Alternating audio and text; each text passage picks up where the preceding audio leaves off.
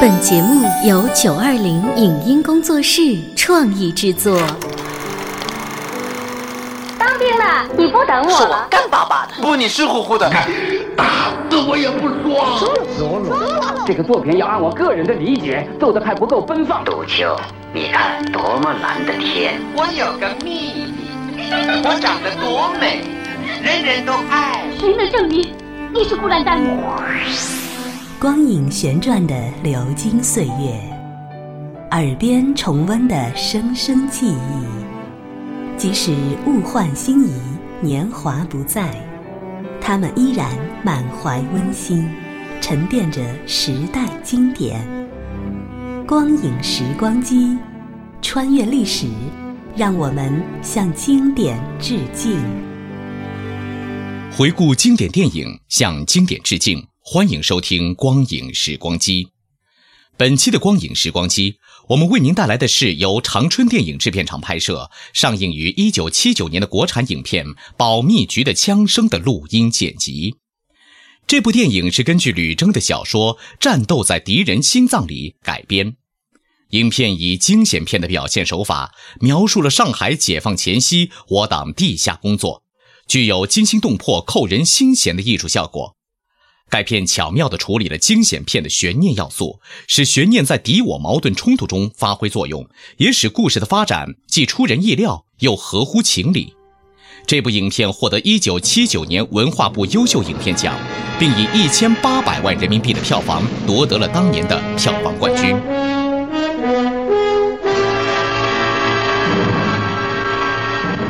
我党地下工作人员刘孝臣打入敌人的特务组织军统保密局不久，他的联系人周福祥同志被捕不幸牺牲。我地下党组织接到常亮同志报告以后，立即派史秀英找到了刘孝臣，他出示了周福祥留下的一把长杆铜钥匙，重新接上了关系。秀英告诉他，周福祥被捕牺牲是因为内部出了叛徒，要求刘孝臣设法进一步证实和查清。那么，这个叛徒究竟是谁呢？他既要出卖同志，就必然会留下蛛丝马迹。机智的刘孝臣终于从他的顶头上司冷铁心上校接的一次电话里发现了线索。冷铁心，嗯，怎么？要牢牢盯住他。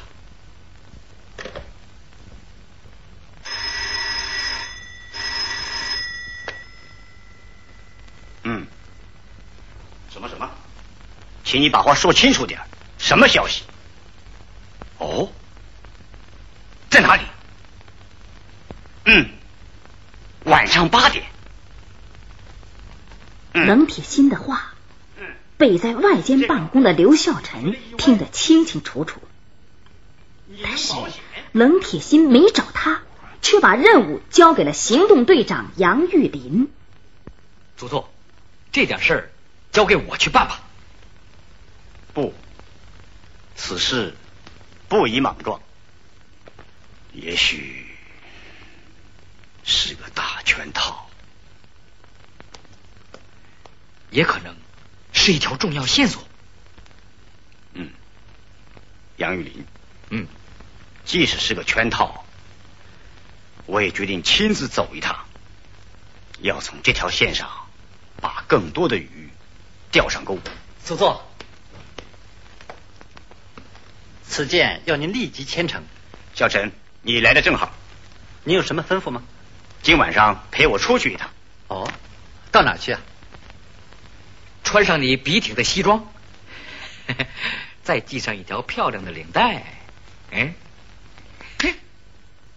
嗯，一个不坏的舞伴儿，是圣乔治还是艾艾琳？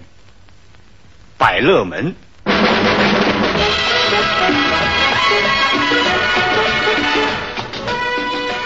百乐门舞厅。这个阔老太太、少爷、小姐醉生梦死的乐园，每到夜晚，这里就成了一个发疯的世界。一对对男男女女搂腰搭背，在刺耳的爵士乐的伴奏下，如醉如痴的旋转着。刘孝臣西装笔挺，跟着冷铁心从外面进来。他们找了个临街的座位坐了下来。刘孝臣朝街上扫了一眼，只见对面路上停着一辆三轮。奇怪的是，车夫把帽檐压得低低的，他既不招揽生意，也不让别人看见。他那样子。正像一条潜伏着的猎狗，在随时等待猎物的出现。过了一会儿，一个头戴贝雷帽的瘦个子，鬼鬼祟祟的走向车夫，借他的火点了一支烟，焦躁的望着四周。刘孝臣认出他是谁来，他正思索着，忽然看见了史秀英。由一个富商陪着，他们交换了一下眼神，装作互不相识。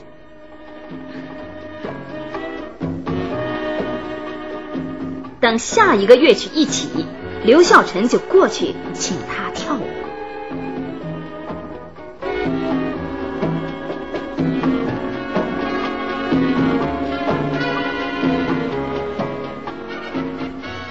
完全证实了。这个人姓黄，是的，叫黄显才。怎么，你认识他？那是他改了名字。这家伙是从部队开小差的。原来是这样。好吧，只要今晚离开这儿，我们就解决他。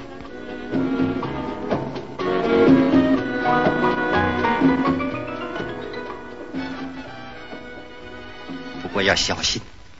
冷铁心在外面布置了一群狗。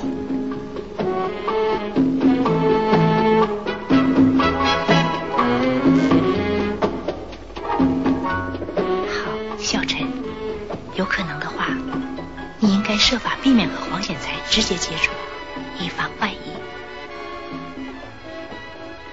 这我明白。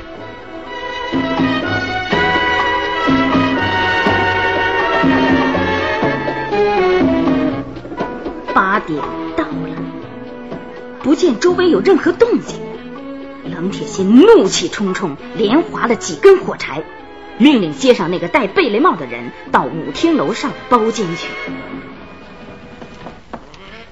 进来，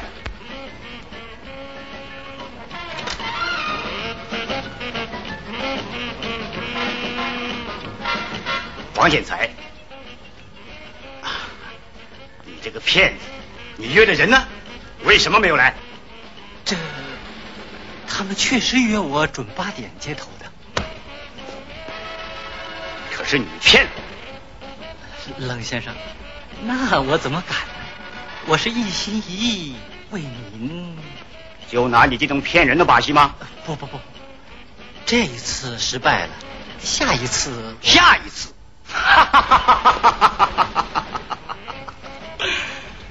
还有什么下一次？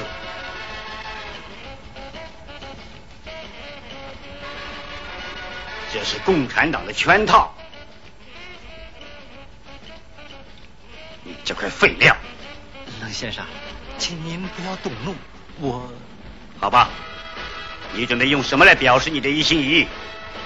我可以给您再提供几条线索。拿来。黄显才从口袋里掏出一个本子，正翻着，一直站在门背后的刘孝臣突然出现在他面前。黄显才先不怎么在意，转而惊慌起来。他想起来了，眼前的这个人是新四军的一个干部，他就是共产党。别动，举起手来。说时迟，那时快。刘孝臣掏出手枪，对准了冷铁心的脑袋。这到底怎么回事啊？啊！别动，动就打死。小陈，难道我们还能受他的挑拨吗？他真是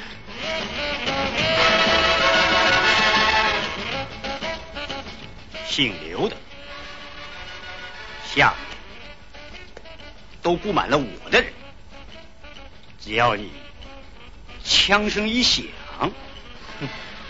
堂堂的军统保密局的处长大人，竟看不出我握着的是无声手枪？别装蒜了！不管怎么说，暴露身份。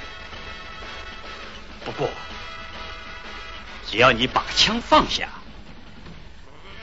咱们的事儿好商量。冷铁心飞起一脚，刘小鹏往旁边一闪，然后他扣动了扳机。只见冷铁心摇晃了一下，一头栽到了地上。叛徒黄小才魂飞魄散，他明白这回该轮到他吃枪子儿了。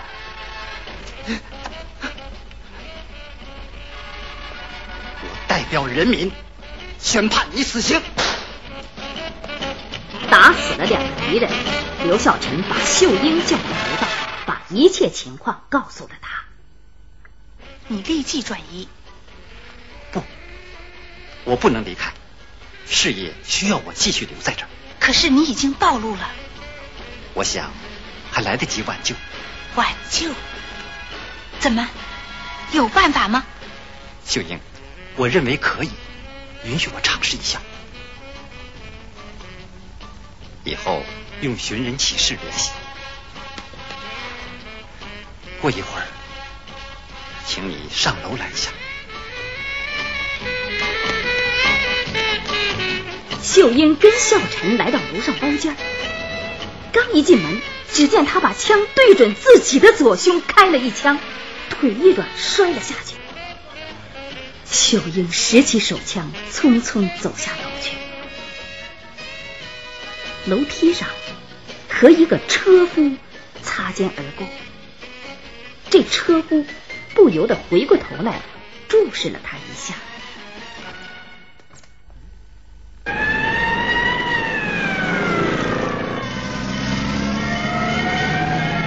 几分钟以后，刘孝成被送到了医院，他生命垂危，正对他进行输血抢救。一个鬓发斑白、戴眼镜的陌生人，面无表情。像个幽灵似的，他在观察刘孝臣的枪伤以后，就回到医院的办公室等候法医。法医先生，请您诚恳的告诉我，这枪伤是正常的吗？呃，从冲击波造成的结果看，枪口和伤口的距离是很近的。您的意思是说属于自伤？就距离而言，有这种可能，但就枪伤的部位来看，似乎又不像是自伤。为什么？因为他除非是个疯子。那么，您的意思？我的意思是说，虽然不能完全排除自伤，比方说，这个人他根本就不想活了。或者神经不太正常，但他伤的可能性显然是存在的。为什么？因为设计者只要距离被害者很近，同样能造成现在这种结果的。好吧，法医先生，请转告大夫，这位先生需要最好的营养，需要他尽快的恢复健康。好的，我一定转告。谢谢啊。由于得到最好的治疗和护理，刘孝臣渐渐恢复了健康。那个鬓发斑白、戴眼镜的陌生人，在一个青年的陪同下，又在病房出现。想不到你好的这样快，真是幸运。谢谢您。您贵姓？张仲年。这是我们新来的组长，张仲年上校长官。哦。哦，祖座。谢谢您对我的关心，请坐。冷铁新组长调走了吗？不不，他遭到了不幸。怎么？冷组长他也？他的伤很重吗？嗯，是啊，这是一个痛心的事件。你现在最关心的是时局，是战争，还是什么别的？嗯，这些我都很关心，但是现在我最关心的是打我一枪的凶手。这正在我的意料之中。是啊，最关心的是凶手。好吧，我可以满足你的要求，让你去认识一下他，这样对你的身体彻底恢复，也许很有好处。马上办理出院手续。是。这葫芦里究竟卖的是什么药呢？一路上，刘小晨的心剧烈的翻腾着。难道说史秀英同志？被捕了吗？汽车在一道铁栅栏门前停住了。张仲年带他走进楼房。他们穿过一条长廊，下到阴森森的地下室。越走越黑，越走越可怕。最后，他们在一间牢房前停了下来。张仲年伸手拨了一下开关，一道昏暗的灯光照亮了四周。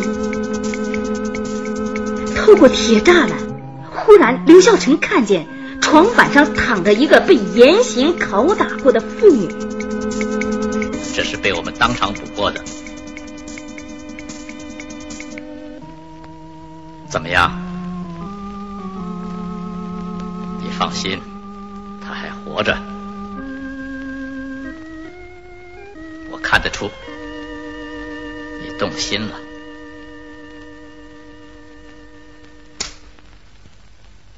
到上面去吧。怎么样？这回你总该满足了吧？嗯？祖座，这叫我怎么说呢？怎么说都可以，主要的。是真话，那好，请恕我冒昧，您弄错了。什么？您方才说我动心了？是的，因为我清楚的看到，向我开枪的是一个男的，可是在这里却变成了一个女的。男的？是的，是一个男的。他是谁？不认识。当然了，我也并不认为这个女人就是真正的凶手，但是她的口供，口供。不过您这样做是对的。如果我在您这个位置上，我不仅也会这样做，甚至我会怀疑你是自伤，自伤。那那未免太过分了。不，因为我要考察你，因为你可能是共产党。这这你想多了。但愿如此啊，祖宗。好了，我们不谈这些，随便谈点别的。你们被害的时候，谁先被打中的？要算我的运气最坏了。哦，原来你是第一个先碰上了。那么门是怎么被打开的呢？当时冷铁新组长正在对姓黄的发火，突然房门被打开了，进来的是谁？不认识。难道他不怕发出很大的声响吗？祖座，枪声不是比门声更响吗？怎么？你听到了枪声？不，我还没听到任何声响，就失去了知觉。张仲年正失望的把目光从刘孝臣脸上收回来，一个叫老三的手下人从外面进来。祖座，您该吃点心了。哦，你去把银路找来。是。好吧，我们今天就谈到这儿。你该回去休息了。我只是随便问问。过去我常对我的老部下说：“干我们这一行的，就是要站着进来，躺着出去。”你这次化险为夷，定能因祸得福啊！报告，你有什么吩咐？他叫余云路，在你休养期间，由他来照顾你。一定要把刘先生照顾好。是，在你没恢复健康以前，先不要急着出去。遵命。原来这是张仲年搞的诈骗术啊！现在又让余云露来照顾他，与其说是照顾，倒不如说是监视。到了一九四八年新年，这个小特务竟拉他去向祖座拜年。小陈呐，你今天能来，我真没想到啊！哎，到里边坐。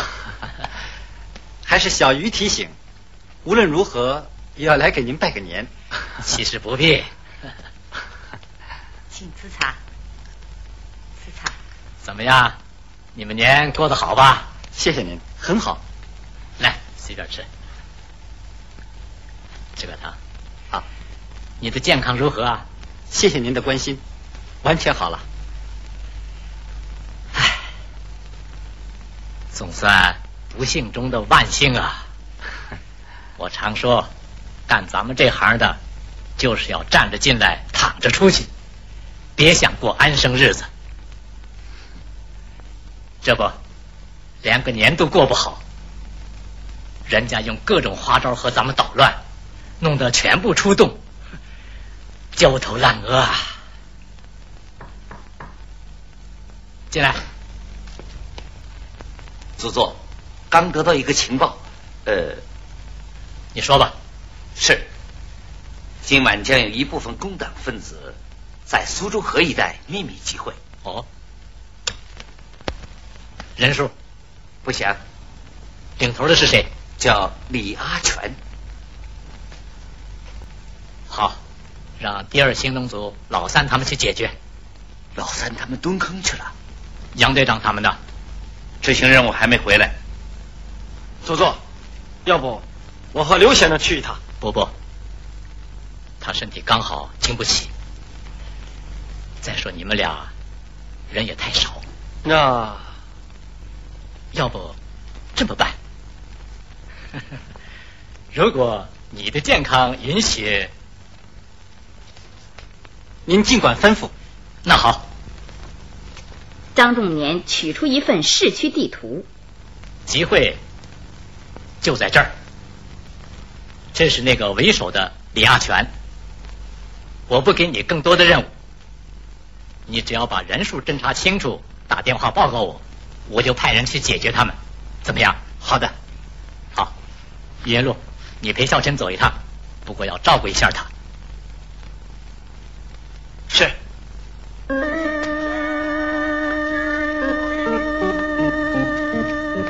黑夜降临了，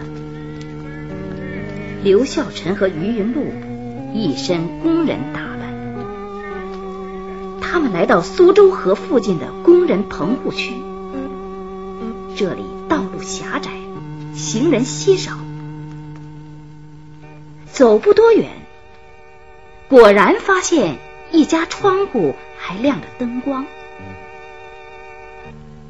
再往前走了几步，就从里面传出隐隐约约的说话声。要把全体工人都动员起来，组织声势浩大的游行我刚才到钢丝厂去动员那个老王，他就是不干。工人的觉悟不可能都一般高。要教育思想比较落后的工人，这需要我们尽最大的耐心。李阿全站在窗外偷听的刘孝臣心里不免一颤，怎么办？难道眼巴巴的看着自己的阶级兄弟束手就擒吗？可是又怎么援救他们呢？他眉头一皱，计上心来，暗暗的将一根圆木头踢到于云路脚下。于云路正要挪步，摔了个嘴啃泥。在里面开会的人从里面追了出来，连推带打，把他们两个人推进了工棚。说，你们俩公贼想来干什么？快点说，说，说。说，谁派你来的？说，今天我要不声不响的要你的命。说，谁派你来的？再不说，后悔就来不及了。说不说？要不叫你白刀进去，红刀了出来。对，站着进来，躺着出去。站着进来，躺着出去。迷惑不解的林孝臣听到这句话。他才恍然大悟，这句话不正是张仲年的口头禅吗？原来这又是敌人玩弄的一个圈套啊！站着进来，踏出去，见你们的鬼去吧！你们这群见不了阳光的混蛋，想让老子投降？休想！他妈！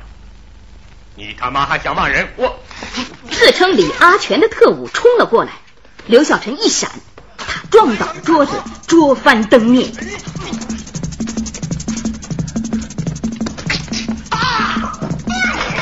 从地上爬起来的李阿全重新向刘小晨扑了过来，刘小晨飞起一脚，一把刀子从他身上掉落了下来，刘小晨一个箭步把他夺到了手上。真是仇人相见，分外眼红。张仲年弄巧成拙，白白丢掉了他手下人一条性命。但是他觉得这也值得。经过这次试探，证实刘孝臣忠实可靠。他撤回了于云路，解除了对他的监视，得到了解脱的刘孝臣。很快的，又和史秀英取得了联系。张中年难对付吗？嗯，这个人是个老狐狸。为了帮助你开展工作，组织上选择了一个在西北战场上被我们打死的伪旅长，他和张忠年有一些特殊的关系。哦，史秀英给了他一份明星画报，有关这个人的背景材料。密写在第十页和第二十三页上。第十页和第二十三页，记住了。你应该尽快的熟悉他，利用他。好的。就是这个人。刘孝臣接过照片，回去以后就把照片压在桌子上的玻璃板底下。果然，张仲年看到以后大为惊讶，原来这个反动旅长是他在黄埔五期的同学。这里是光影时光机，稍后欢迎您继续收听。以上节目由九二零影音工作室创意制作，感谢您的收听。